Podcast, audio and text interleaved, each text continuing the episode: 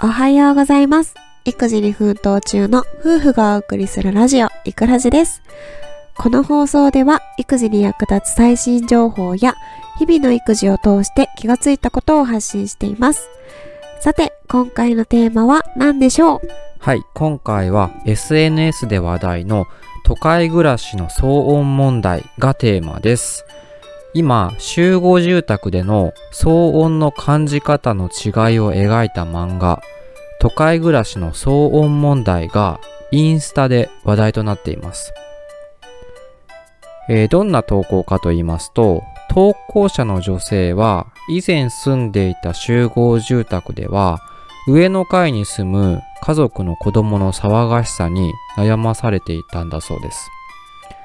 ところがですね、現在住んでいる集合住宅でも上の階に家族が住んでいて、えー赤ちゃんの夜泣きだとか、えー足音だとか激しいそうなんですが、全然苦にはならないとのことなんですね。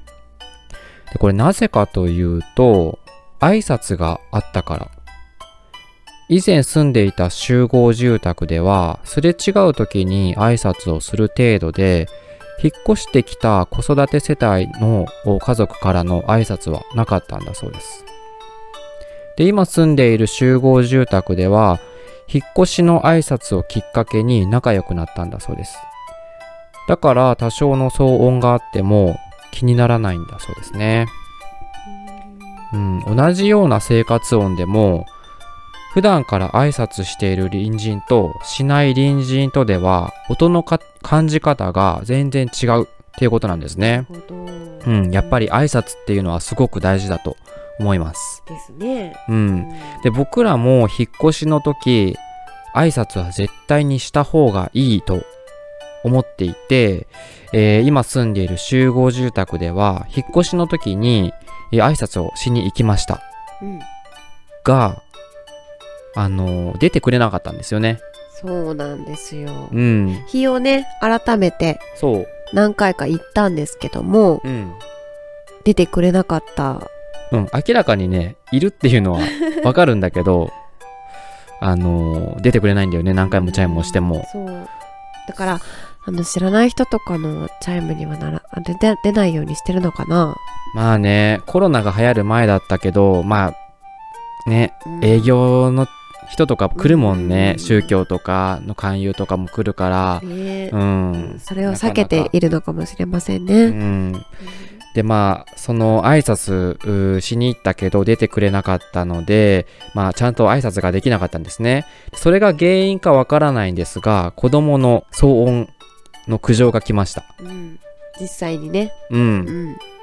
まあ日中、あの足音だとか、壁を叩く音だとか、うんそういうのがうるさいという、苦情の紙がポストに入っていて、さすがにね、これ、ゾッとしたというか、うん、やってしまったな。やってしまったっていう感じがあったよね。その挨拶をうん。し,、した、しようと、あの、チャイムを鳴らしに行った時は子供がいなかったんですよね。そう、でもまあ子供、これから、あのーまあ二人とも望んでたし、うんえそれを前提にえ引っ越してきたから、まあ、挨拶はした方がいいなと。うんで、犬を飼う予定もあったから、まあ、かなりうるさくなるんじゃないかなって思って、うんうんうんだから挨拶をしに行ったんだけど、まあ出てくれなかったよね。そこで挨拶がしっかりできていれば、そこの騒音、う。もうね、多少は、苦情はなかったのかもしれないですけどね。うん、そうなんだよね。まあ、だから僕たちのケースだと相手が出なかったから仕方のないことだとは思いますが、まあ、子育て世帯はね、絶対に挨拶をした方がいいと思います。特に今は在宅ワークだとかテレワークの人が増えていて、あの、家にいる時間が平日、休日問わずすごく長くなっています。なので、子育て世帯は必ず挨拶した方がいいと思います。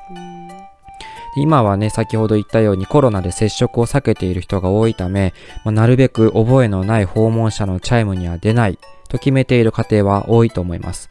でうちも実際、えー出ないですよね、チャイム。あの、そうそうそうそう。うん。頼んだその宅配の荷物のおチャイム以外は出ないようにしてます。そうですね。まあ、こういう家庭は多いと思うので、あの、手紙と粗品をポストに投函してそれを挨拶に変えるといった方法もありかと思います。まあ、直接ね、こうやって本当は直接顔を合わせて挨拶をした方がいいと思うんですが、まあこういうご時世だし、あまあ相手も不在とか、あのチャイム出ないっていう方針の家庭も多いかと思うので、まあ、手紙とね、粗品をこう、ポストに投函するだけでもいいのかなと思いますので、はい、こういった形で挨拶してみてください。はい、ということで今回は SNS で話題の都会暮らしの騒音問題をテーマにお話をしました。はい、最後まで聞いていただきありがとうございました。次回の放送もお楽しみに。バイバーイ。